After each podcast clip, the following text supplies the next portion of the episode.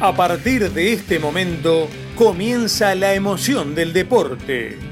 Toda la actualidad del mejor fútbol internacional está en Cancha Neutral, con los comentarios de un tridente de lujo, Klaus Germán, Darío Daix y Ricky López.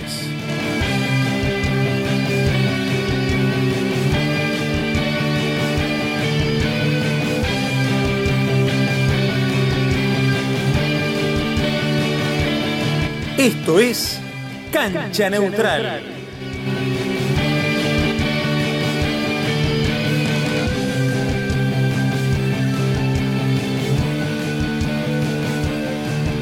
Hola, hola, hola, ¿cómo les van? Tengan ustedes muy, pero muy buenas tardes. 5.04 de la tarde, tiempo del este, aquí en los estudios de FH Radio en Miami, Florida, haciendo cancha neutral. Jueves 7 de noviembre del 2019, muchísima información para compartir, tenemos que arrancar rápido. Tenemos una invitada al estudio, pero antes de eso ya voy a saludar a mi compañero, a mi colega Darío Daix. Darío, muy buenas tardes, ¿cómo te va? Klaus Germán, audiencia y por supuesto a la invitada de lujo que tenemos que en minuto vas a estar presentando. Hoy tenemos un verdadero programón eh, repleto de información, eh, cargado de noticias, así que los invitamos a que nos acompañen en esta nave espacial llamada Cancha Neutral. En esta linda tarde acá en la ciudad de Miami, nos acompaña Ruth Vivas la creadora y la conductora del canal de YouTube desde la banda TV nos, nos, está, acompañando en realidad en el estudio de FH Radio para discutir todo lo que ha sido la Champions League hasta ahora, hasta, hasta hoy día. Ruth, muy buenas tardes, ¿cómo te va? Es, muy buenas tardes amigos, de verdad muchísimas gracias por tenerme aquí y bueno, voy a agregarle un poquito lo que me acabas de dar de esa introducción no soy la única en Desde la Banda, tengo un cerebro detrás mío también que se llama Mauricio Criado, que él me pidió que por favor no, me olvidara de él y obviamente no me puedo olvidar de, mi productor. Le mando saludos y así es, tenemos muchísimo fútbol de que hablar y esta Champions nos trajo mucho. Dejó muchísimo, es verdad, es un día cargado de noticias, bueno, ya se definió la sede, Klaus, hablabas en el programa pasado que definitivamente no se podía jugar en Santiago de Chile esta final única que determinó la Conmebol por supuesto, por la situación social. Bueno, va a ser en Lima. En Lima, Perú. Clausete, ¿cómo la ves? Lo hablamos acá, ya te acordás que la ministra que recién había agarrado como ministra de Turismo y de Deportes en Chile salió a ratificar algo que después, unos pocos días después, no era verdad. Y lo hablamos acá en el programa y dijimos de la posible reunión que iban a tener el presidente Piñeira, el presidente de la Colmebol y por supuesto delegados de ambos equipos de River y Flamengo esa reunión ocurrió y por supuesto se llegó a una conclusión que en Chile no se puede jugar. Era algo que lo sabíamos hace dos semanas, pero bueno, la Colmebol teniendo otro año polémico, tomando decisiones polémicas. Ahora la final trasladada a Lima, un estadio, el estadio de la U. A ver, por supuesto que todas las autoridades chilenas eh, querían que se jugara ahí, donde se había determinado desde hace ya un año esta final, eh, pero por supuesto no se podía jugar ya habían invertido mucho dinero, correcto, miles, correcto. no sé si decir millones, pero muchos eh, dólares en el estadio eh, donde se iba a disputar esta final, que ahora la Comebol ya comenzó a trabajar en el estadio de Lima, en el Monumental de Lima. ¿Qué empezaron a hacer? Le empezaron a hacer ya temas de limpieza, imagínate, comenzaron por temas de limpieza, luminaria y wifi, fueron las tres cosas, cosas fundamentales. Claro, Comebol dijo, miren, para albergar una eh, final de Copa Libertadores, lo mínimo indispensable son estas tres cosas. Póngame más luces, límpieme un poquito el estadio y agrégueme un poquito de wifi para la prensa. By the way, ya mira, te mete un poquito de inglés, no debería, pero por cierto, eh, feliz día al periodista deportivo, a ustedes dos les mando un saludo y a todos los periodistas que nos escuchan también. Muchas gracias, igualmente, feliz día. Pero bueno, Final de Lima, Ruth, decime algo, ¿qué pensás de cambio de ese? ¿Qué, hablame de la Conmebol, porque vos te acordás lo que pasó el año pasado con el tema River y Boca, decisiones eh, polémicas un poco interesante, sonaba muchísimo Miami. La verdad que cuando yo, la primera vez que escuché el rumor de Miami, yo, estoy, yo me apunto. Yo no tengo ningún problema, voy a hacer partido, lo, lo ocurre. Y la verdad que nosotros tres y sobre todo Ricky también lo hubiese encantado. Pero es Sudamérica y siempre hay, pasan muchísimas cosas fuera de fútbol que siempre terminan afectando al fútbol, que es lo que acaba de pasar ahorita en Chile, que entonces no, no, se, no se puede jugar el partido. Y bueno, es importante que limpien el estadio, sí, porque Lima tiene que dar un buen nombre, tiene que, obviamente, por fin vas a tener una sede de un partido súper importante que es uno de los, aunque no mucha gente diga que fuera de Sudamérica lo ven, pero eso es una final que lo ven en todas partes del mundo. Sí, sí, como decías, es increíble que es el segundo año consecutivo en el cual suceden hechos trágicos, como vos decías, eh, Ruth. A ver, la final pasada no se pudo jugar eh, en el Monumental, se tuvo que llevar a Madrid, ahora era Santiago, no se juega en Santiago, bueno, finalmente es Lima. Me parece que es otro hecho que deja mucho que desear la, la Comebol. a ver, a nosotros nos disgustaba esta idea de hacer una final única, siguiendo como se hace en Europa. Em, digo, a ver, si los dos equipos llegaron hasta esa instancia, la instancia final, a mí particularmente me gustaría ver dos finales, una en cada estadio, que si esto se hubiese eh, mantenido, no estaríamos hablando de esta, dónde se juega esta final o lo que fuese, pues sería en Río de Janeiro y en Buenos Aires, ya respectivamente en River Plate es uno de los finalistas y el Flamengo de Brasil. Ahora, pensá que nosotros, no, o por lo menos yo no hablé con el diario el lunes. Porque cuando hablamos el jueves pasado, ¿qué fue lo que te dije yo? Que lo habíamos hablado en la reunión de producción. Sí, que no se podía jugar. No, no que no se podía jugar. ¿Qué te dije la diferencia que nos queremos parecer Europa? ¿Cuál es la diferencia entre Sudamérica y Europa? Que en Sudamérica no tenés la movilidad que tenés en Europa. Colapsaron las páginas de aerolíneas cuando los argentinos y los brasileños se metieron a pedir vuelos a Lima. No hay. No hay suficientes vuelos que puedan ir a Lima. No los hay. Entonces colapsaron páginas. Precios realmente, habían precios, la verdad que en este momento no te puedo hacer la conversión en, dólares porque no la tengo, pero 100 mil pesos argentinos creo que es bastante. Es una barbaridad. 100 mil pesos argentinos era el, el ticket de avión más barato que había.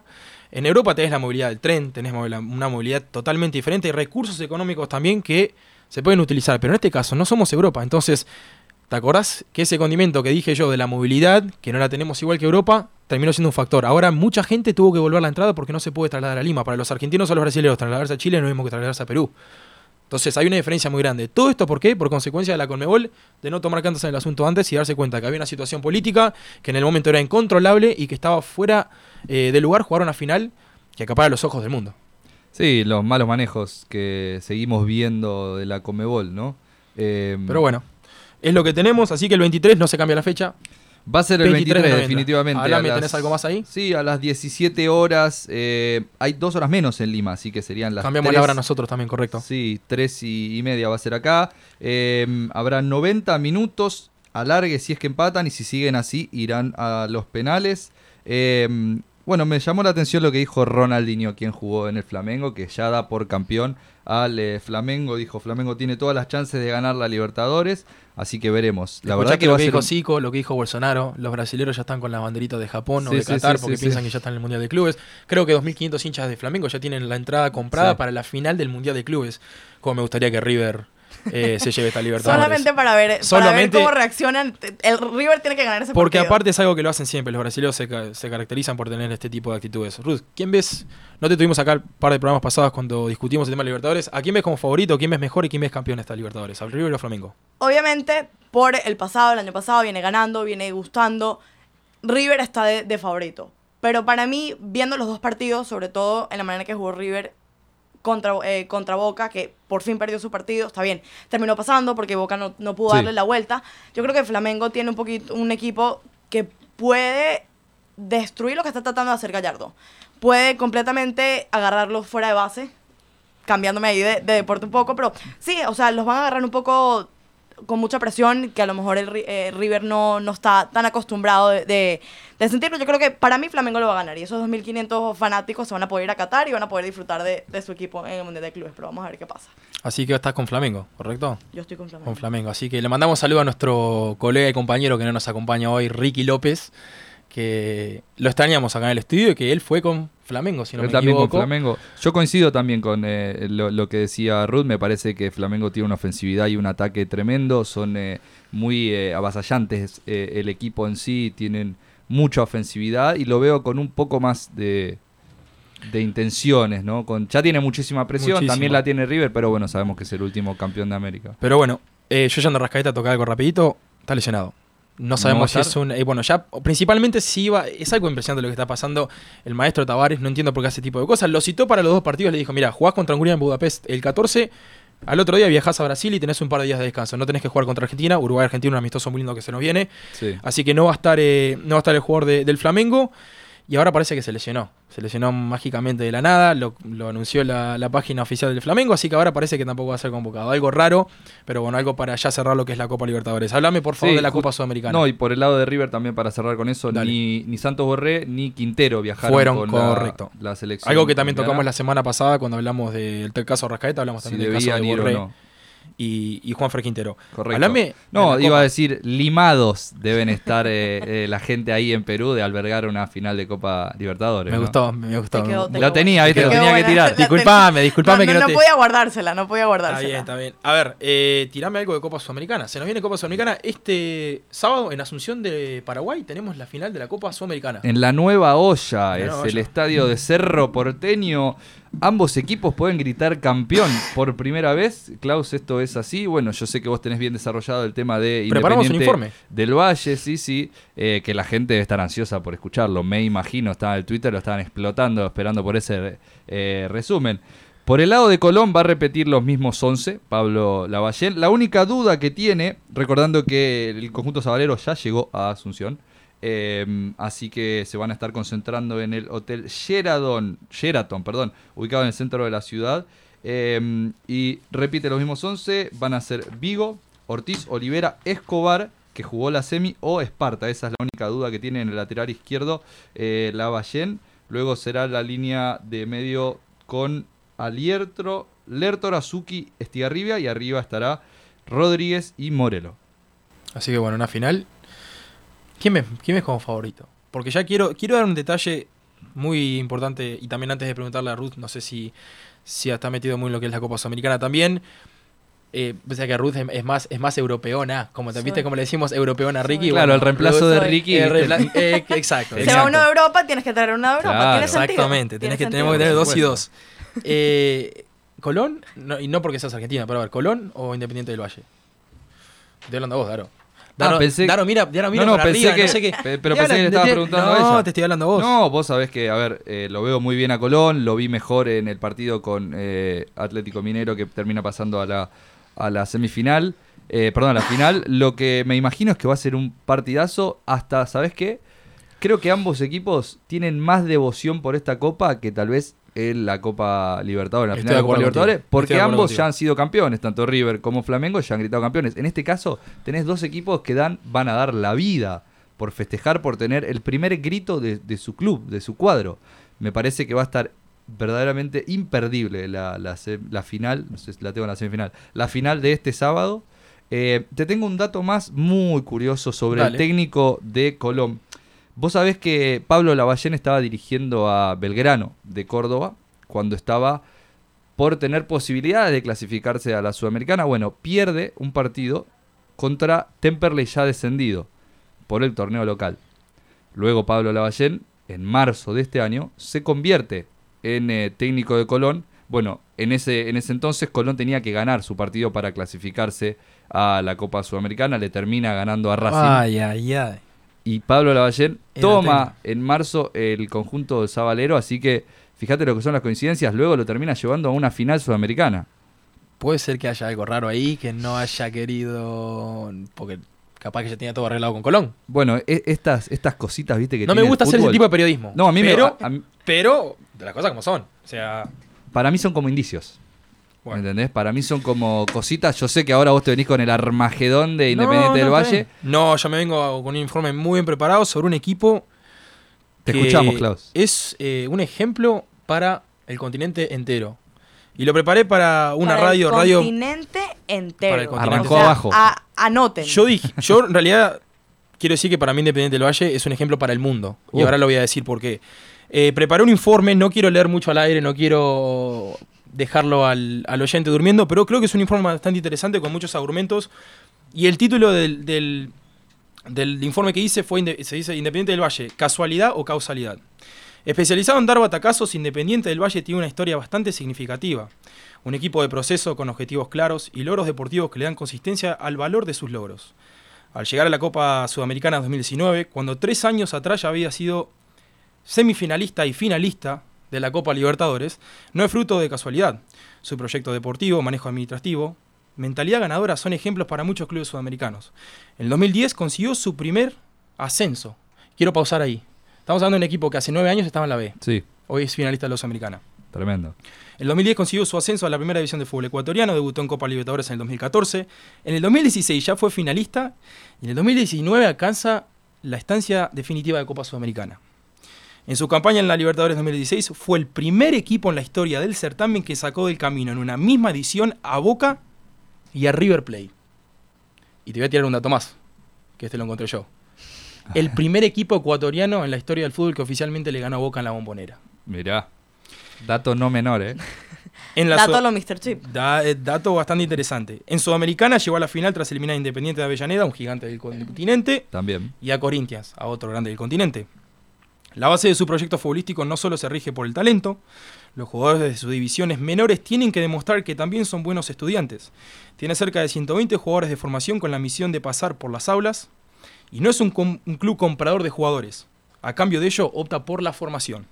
Claro, todo se basa en el semillero, en los jugadores que, salen de su cantera. Es lo que tienen. Está bien. Y acá es donde entra lo siguiente, después de esto que te voy a leer. Originalmente el club fue fundado el 1 de marzo de 1958 con el nombre Club Social y Deportivo Independiente José Terán.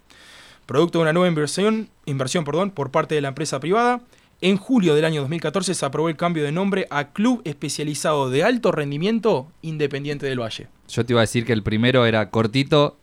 Y el segundo. pero si vos te pones a. No si te vos claro, pero si vos ves el ¿Cómo emblema. pones una camisa?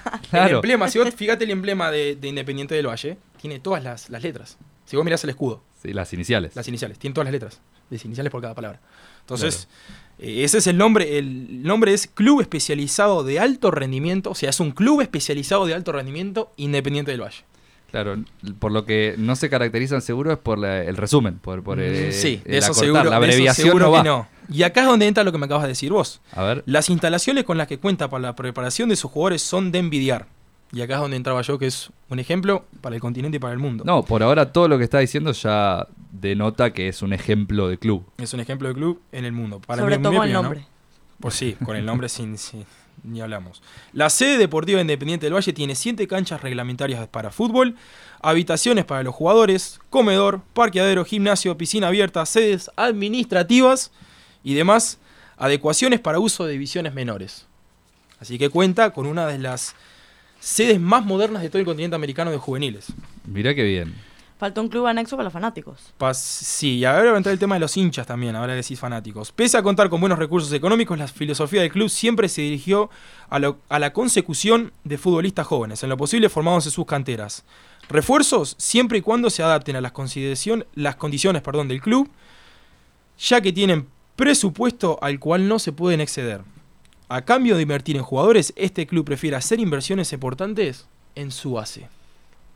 Aunque sus aficionados no aumentaron con relaciones a años anteriores, aún se encuentra lejos de ser una de las instituciones más populares de su país en cuanto a la cantidad de aficionados que posee.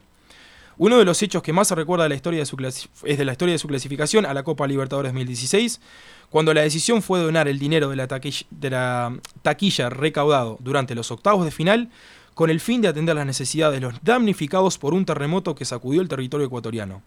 El dinero entregado al club a la causa social estuvo por la orden de los 957 mil dólares, casi un millón de dólares. En el 2017 alcanzó un registro que más de un club en la historia del certamen continental envidiaría. 14 partidos de local sin derrotas, récord que lo dejó en segundo lugar, tres encuentros atrás de Tigres de México mucho amor propio le veo a, Independiente del Valle, ¿no? Por todo lo que decís. Es un club que, eh, o sea, es un club semillero. Es un club semillero y acá es donde va a entrar el tema de la semilla. Te lo voy a dar con argumentos y acá entramos. Algunos de los exponentes que disputan esta final vienen del plantel que alcanzó el subcampeonato de la Copa Libertadores Sub-20 2018, celebrada en el Estadio Centenario y ganada por el Club Nacional de Fútbol. Es el caso de los mediocampistas John Sánchez y el defensa Ángelo Preciado. Los talentos más destacados de aquella Libertadores juvenil ya fueron transferidos a Europa e incluso resultaron pilares de la selección sub-20 de Ecuador que alcanzó la última semifinal del Mundial sub-20. Gonzalo Plata, al Sporting de Lisboa por 1.5 millones de dólares, Steven Plaza al Valladolid por más de 2 millones de dólares y Jordan Rezabala, que recalcó en suelos de Tijuana por 1.2 millones de dólares, originando plusvalías en la institución en una, en una sola generación de futbolistas. Ostenta a varios jugadores de sus divisiones inferiores, estando en la mira de diferentes clubes europeos, como es el caso de los defensores Anthony Lanazurri y Luis Segovia, ambos de 22 años, y el mediocampista Alan Franco de 21, y por supuesto lo conocemos todos al goleador Alejandro Cabeza, con 22 años también, que le anotó a Corintias para asestarle el golpe de la eliminación en la semifinal de vueltas diputadas en Quito. Por todo lo expuesto, el posicionamiento Independiente del Valle, una institución que hace muy pocos años atrás no estaba en el radar del fútbol continental, es producto de un trabajo de conciencia, la ejecución de un plan y acuerdos pragmáticos que llevan inexorablemente a los buenos resultados deportivos. Me pongo de pie. Estoy que te aplaudo. Independiente del Valle, señoras y señores. uno de los finalistas yo de lo único que puedo decir es que espero y aspiro que en un futuro la FIFA y lo que es el mundo del fútbol y el cerebro del fútbol y todo lo que sabemos, lo, lo feo del fútbol no les llegue. Porque por ahora todo muy bonito. Y bueno, ya creo que en, la corta historia que ha tenido, eh, ha pisado fuerte. Y ese, ese dato de haber dejado fuera en la misma Libertadores afuera, River y a Boca, creo que a capaz que a algunos acá en el estudio no le gusta, pero bueno, es un dato importante. Sin dudas que lo es, sin dudas que lo es. ¿Querés mm, tocar, tocar cómo llegó Colón? Tengo el camino de Colón hacia esta final, que va a estar disputando su primer final eh, intercontinental. Primer final eh, sudamericana, perdón. Primer final única, sudamericana Primer final internacional, a eso iba.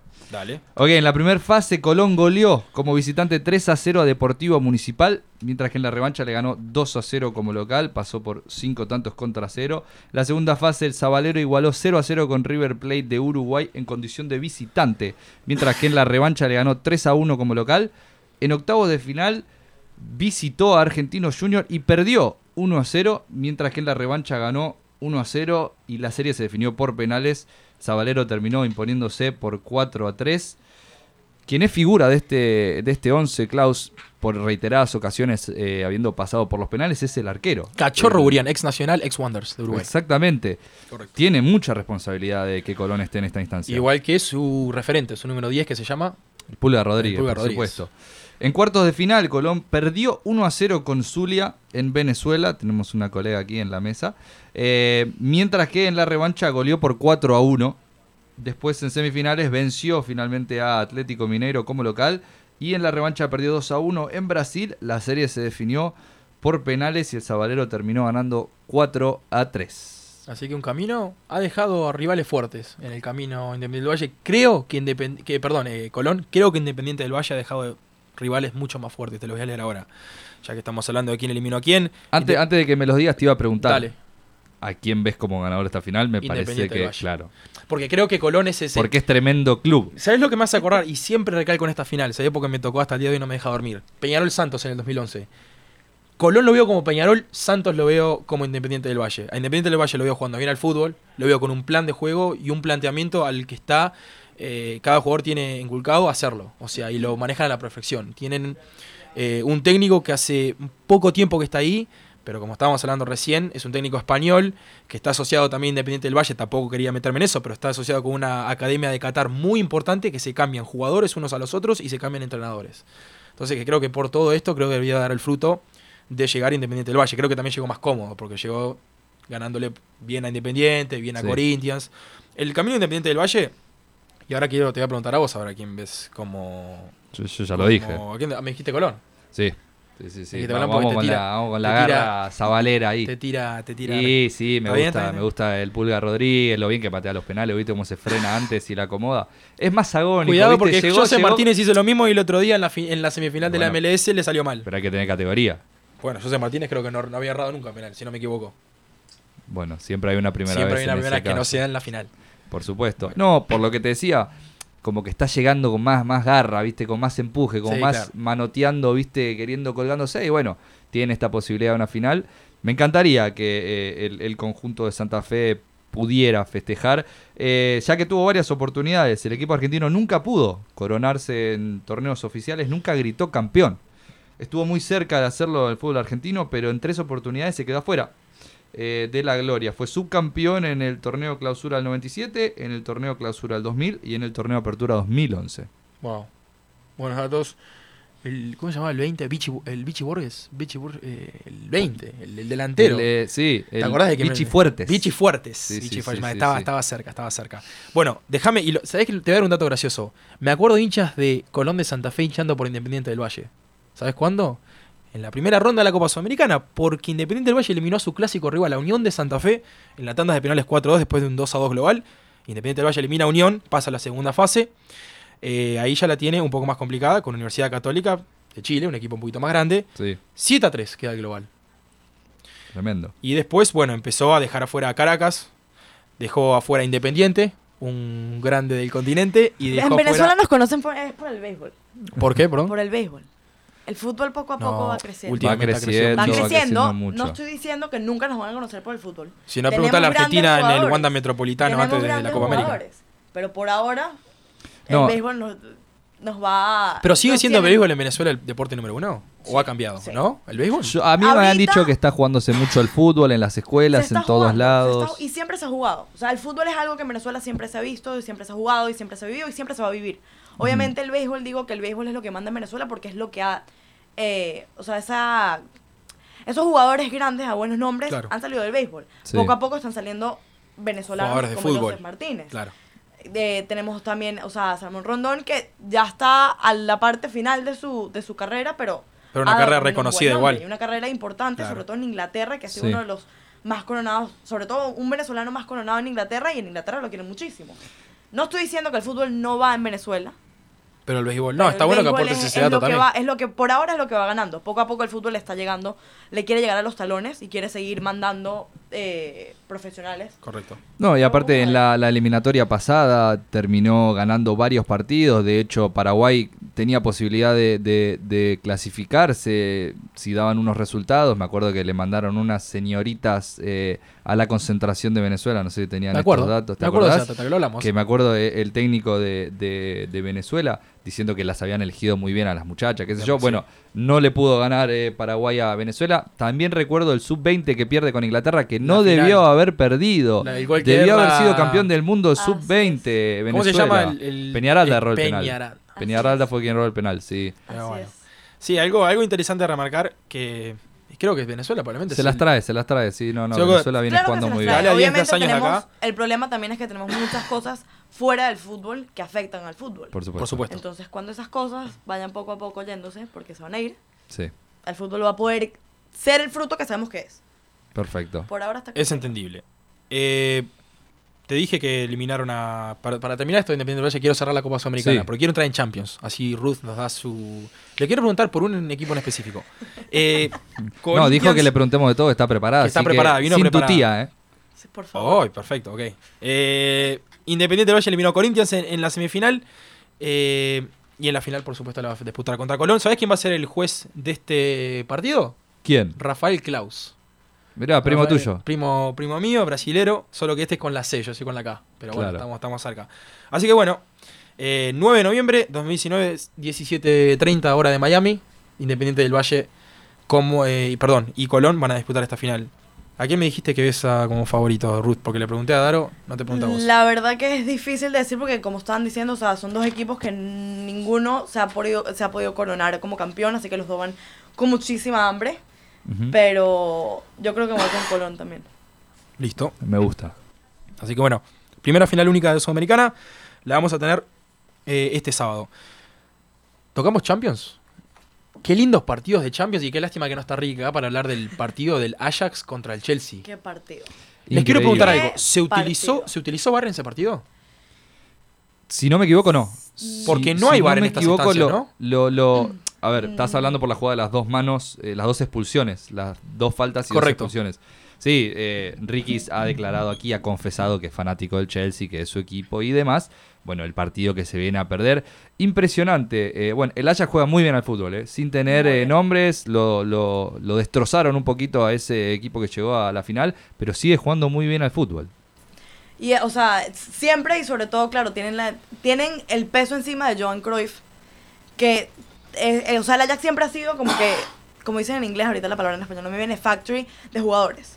O sea, han pasado unos cuantos. Luis Fábrica de jugadores sería. Fábrica a, mí tampoco, a, mí, tampoco, me salía. A mí ah, tampoco, no, les, pido perdón. Está bien, está bien, tranquilo. Una errada muy fea. Les Prefiero pido... decirlo en inglés a decirlo, está bien, está bien. a decirlo mal en español. Le pido perdón a la audiencia. Estamos haciendo un programa en español con dos gringos en la mesa. Así que bueno, yo les voy a traduciendo no, no, nada de gringos. O sea, yo soy venezolana, pero mitad de mi vida la viví aquí. Ahí está. Y estamos en Miami. Esta es la ciudad de Spanglish, ¿no? Spanglish, perfecto. Entonces, ¿qué hacemos? ¿La fábrica de jugadores? La fábrica de jugadores que tiene, pero sobre, y ahorita lo que, lo que me gustó de este partido sobre todo es que son dos partidos con jóvenes.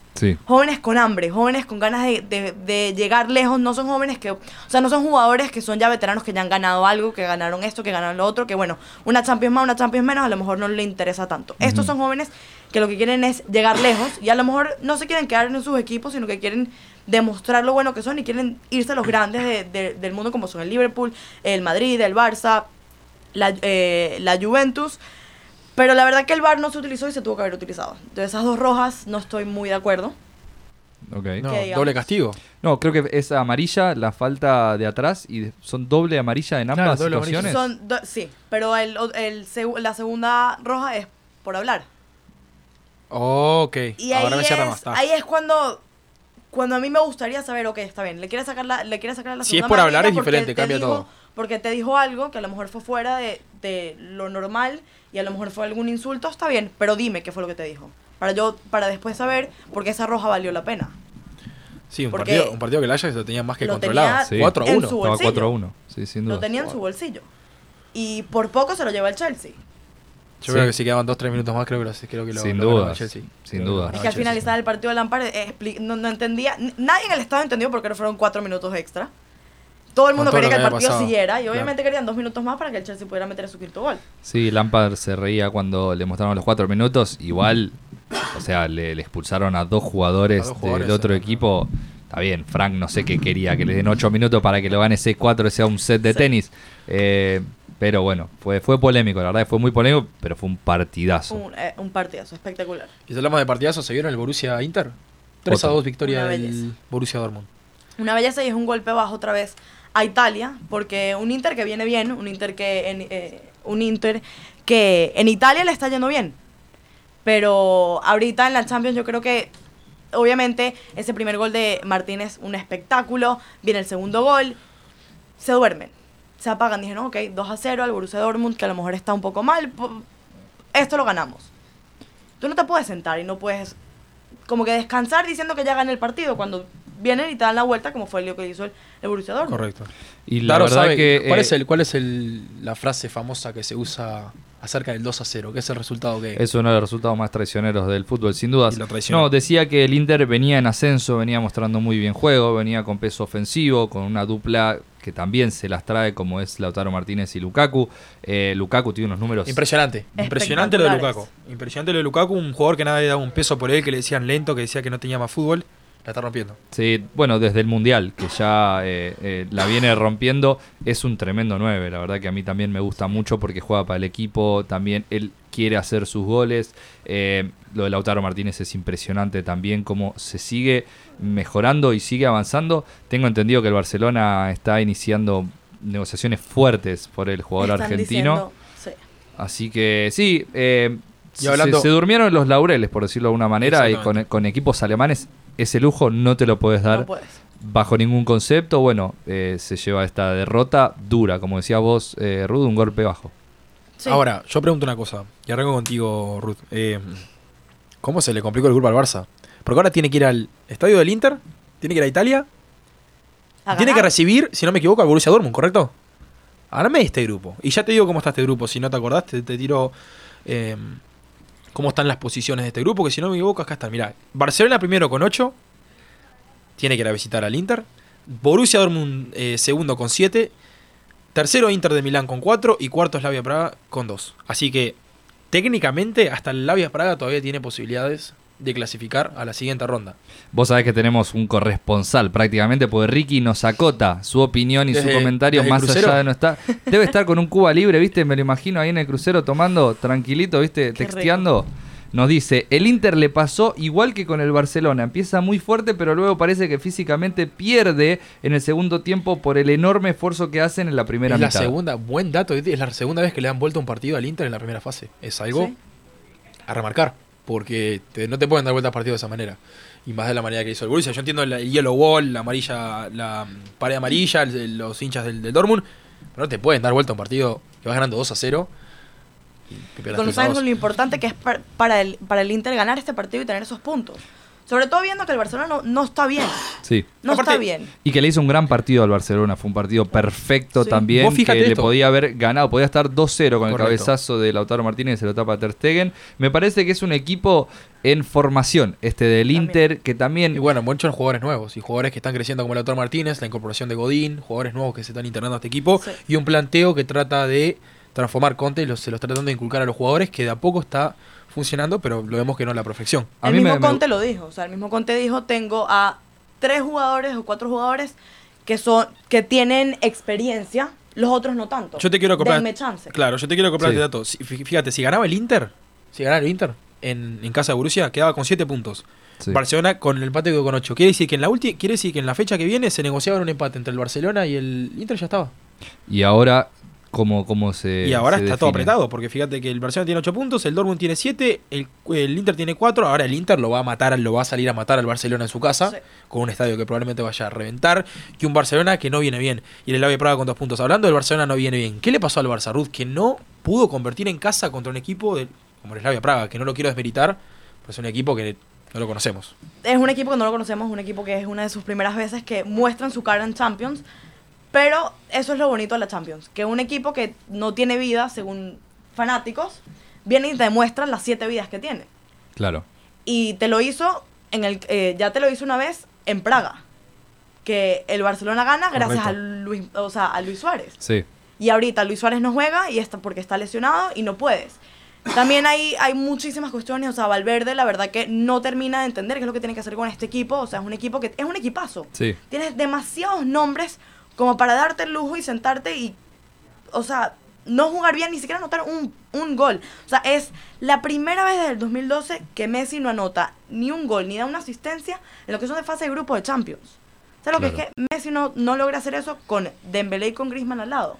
Sí, sí, verdaderamente inaudito. Inaudito, esto tampoco es algo que se puede permitir el Barcelona jugando de local, Champions League y contra un equipo eh, muchísimo menor, de menor envergadura.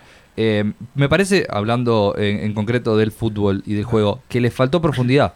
Le faltó eh, esa, esa devoción por, por, por buscar eh, el gol, por, por ir a anotar.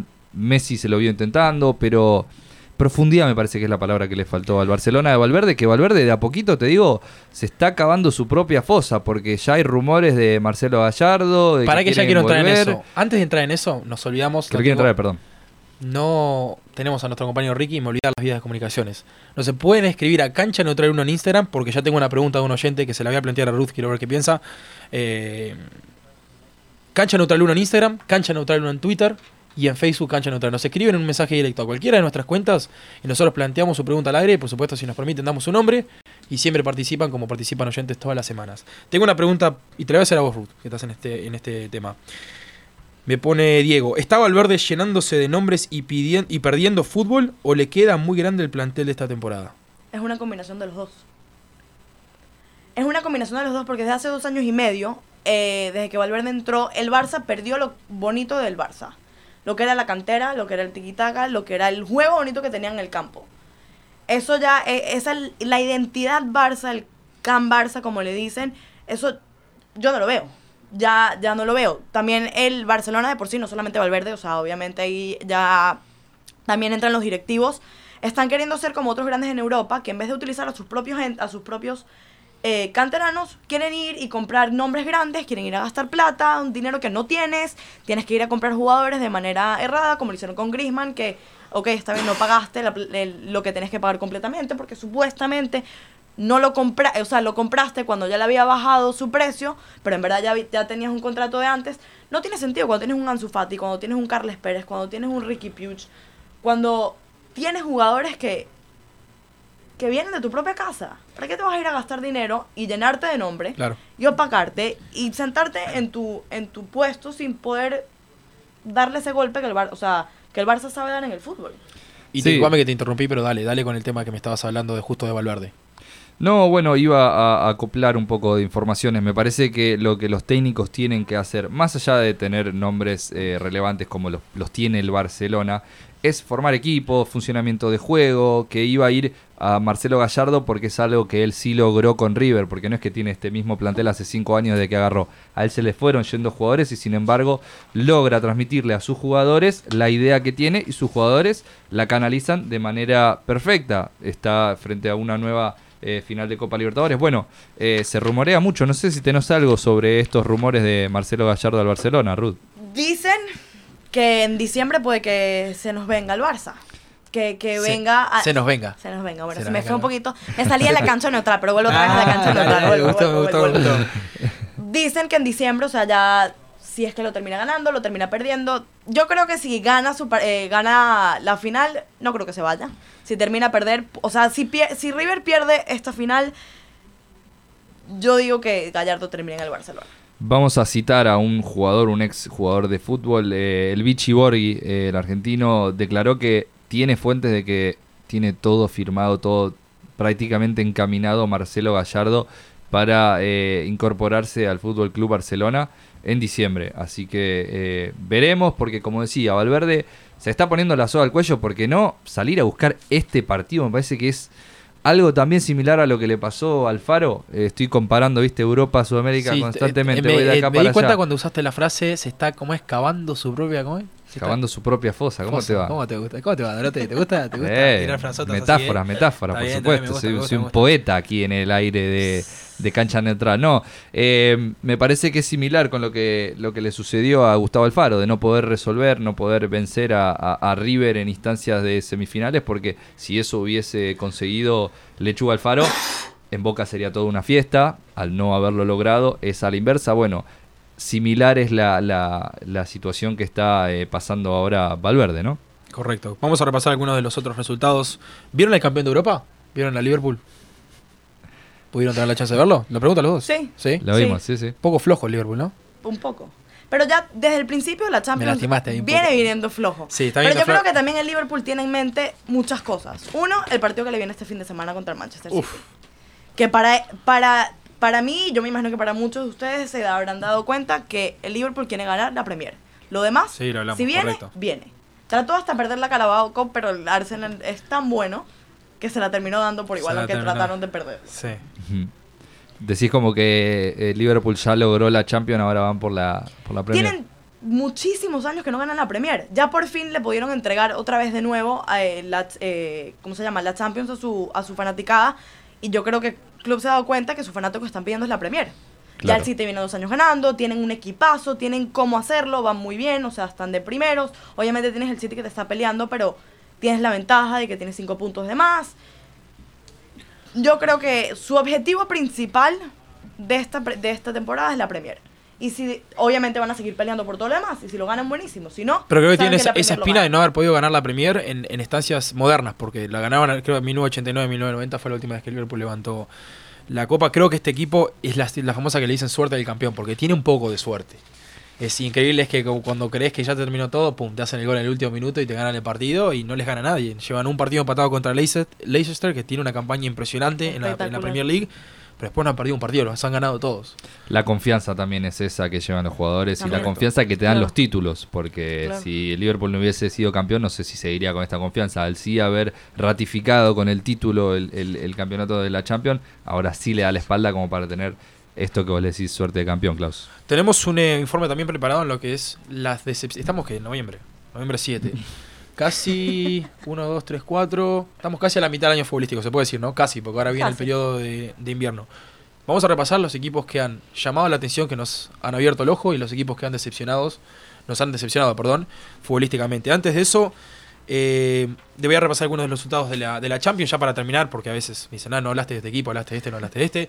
Bueno, hablamos del empate del Barcelona 0-0 contra Slavia Praga, victoria de Liverpool 2-1 contra el Genk. Contundente victoria que en dos minutos lo dio vuelta y se lo comió vivo al Lille. Lo vio el partido Valencia-Lille con un lindo gol de penal de, Dani Parejo. Eh, el Valencia que estaba bastante, bastante muerto, de la nada revivió y en dos minutos se lo dio vuelta y lo terminó ganando con una buena contundencia.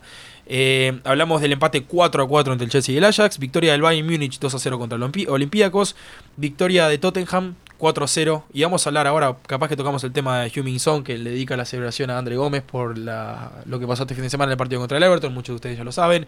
Una lesión grande que le causó el jugador de surcoreano. A, un André Gómez que ya está recuperado, ya lo anunció en sus redes sociales que está totalmente bien. Así que fue, victoria del Tottenham 4-0 sobre el Kremna Seveta. El PSG le ganó 1-0 al Brujas. El Dinamo de Serb le ganó, eh, empató 3-3 con el Shakhtar Donetsk. Quiero dar un, detalle muy importante del PSG, que bueno, el PSG nunca ha tenido problemas en la fase de grupo, vamos a ver qué tal le da, ya que están clasificados, pero es el único equipo en la Champions al que no le han anotado un gol. Ha tenido la cancha en cero. y que Lornavas anotó su primer, eh, eh, paró su primer penal. Creo que ah, no sabía tampoco. eso te muestra muchísimo de, del arquero que tienen. Y ya que estás ahí, ¿qué piensas de Icardi? Está rompiendo, está eh, un par de goles. Yo creo que por fin consiguió un, equipo donde, donde, queda bien, donde queda bien y, yo creo que al PSG le conviene, sobre todo porque el tema Neymar, que es un tema que a mí me encanta tocar, y lo digo eso con sarcasmo por si nadie se cuenta, eh, yo creo que Icardi queda bien y dentro de poco seguro, Neymar va a terminar saliendo del PSG y el PSG necesita a alguien. Porque Cavani también ya está... ¿Es el reemplazo Icardi de Cavani? Porque Icardi es un poquito más joven. ¿Vos crees que es el reemplazo? Porque Cavani no está jugando. Para mí sí. Yo los veo dos jugadores muy diferentes. Eh, me parece que Cavani tiene mucho más y de vuelta. Lo veo a Mauro más centralizado en lo que es el área. Lo veo más de Pero los dos no juegan. ¿Cómo? Los dos no pueden jugar. No con el estilo que usa el, Paris Saint-Germain. Porque Cavani es el 9, es el referente, es el 9 de Paris Saint-Germain. Di María, Mbappé, Cavani.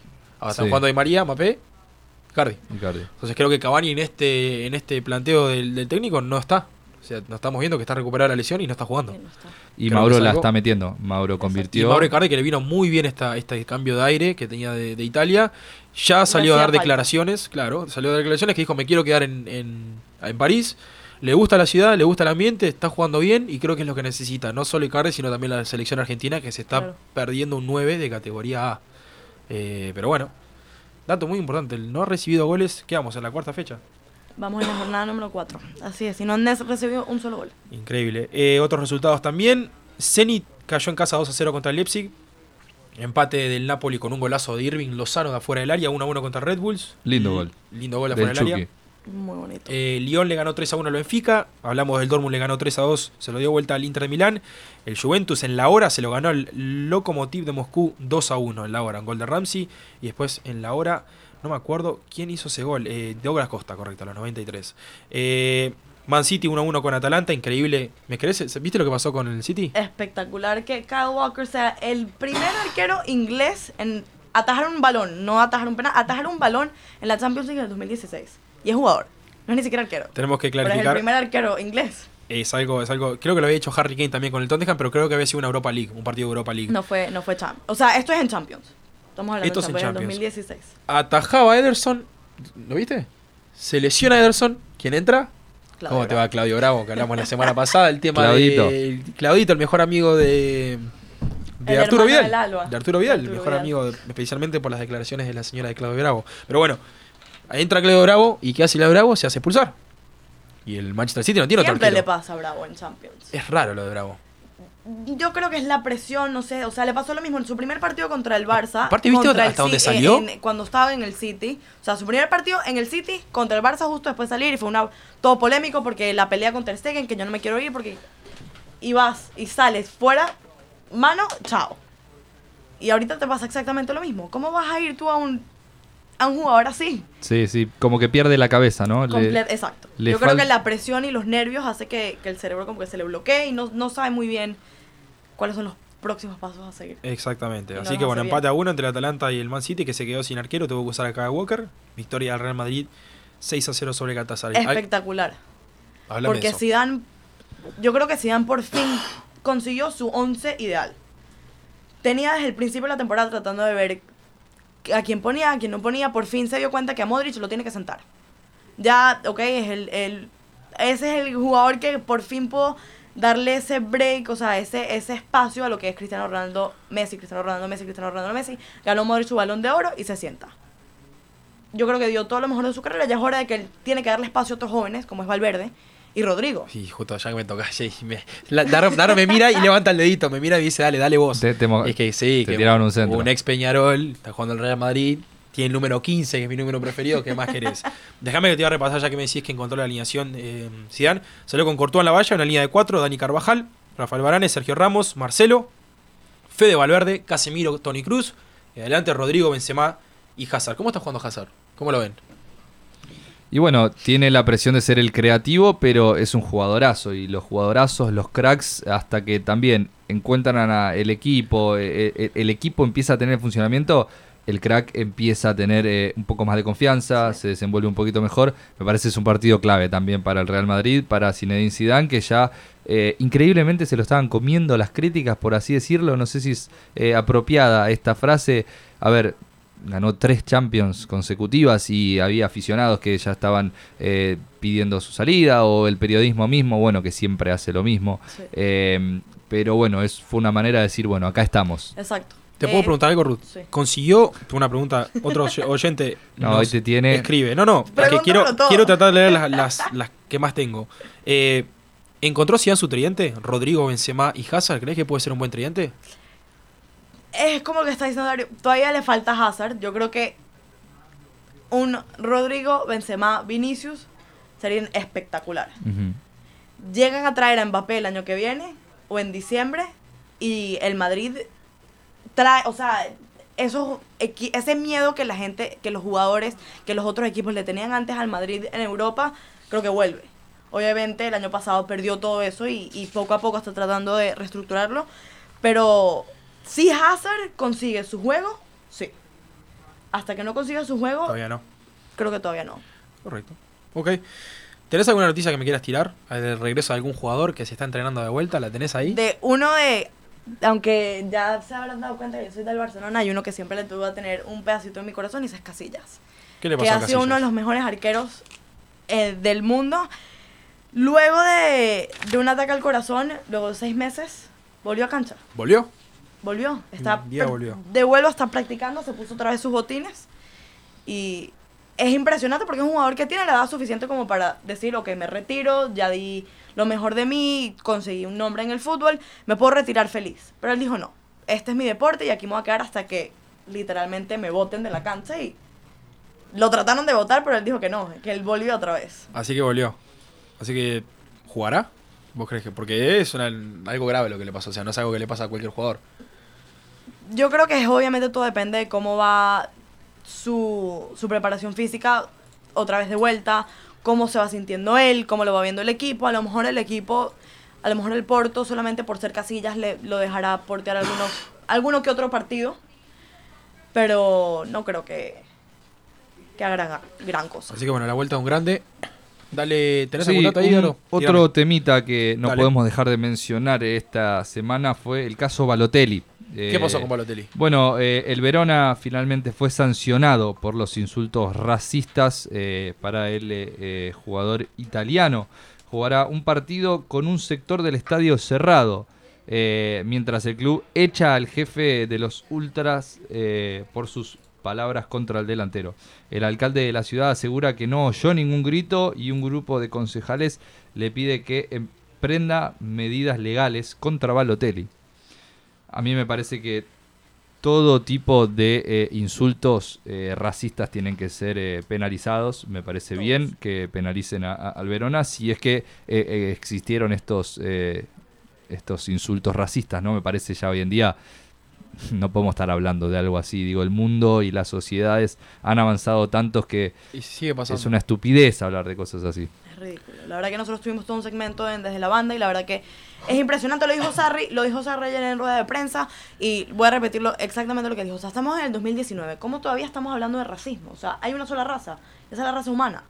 No tenemos por qué estar, sobre todo en, un deporte tan bonito como el fútbol que te lo mezcla todo.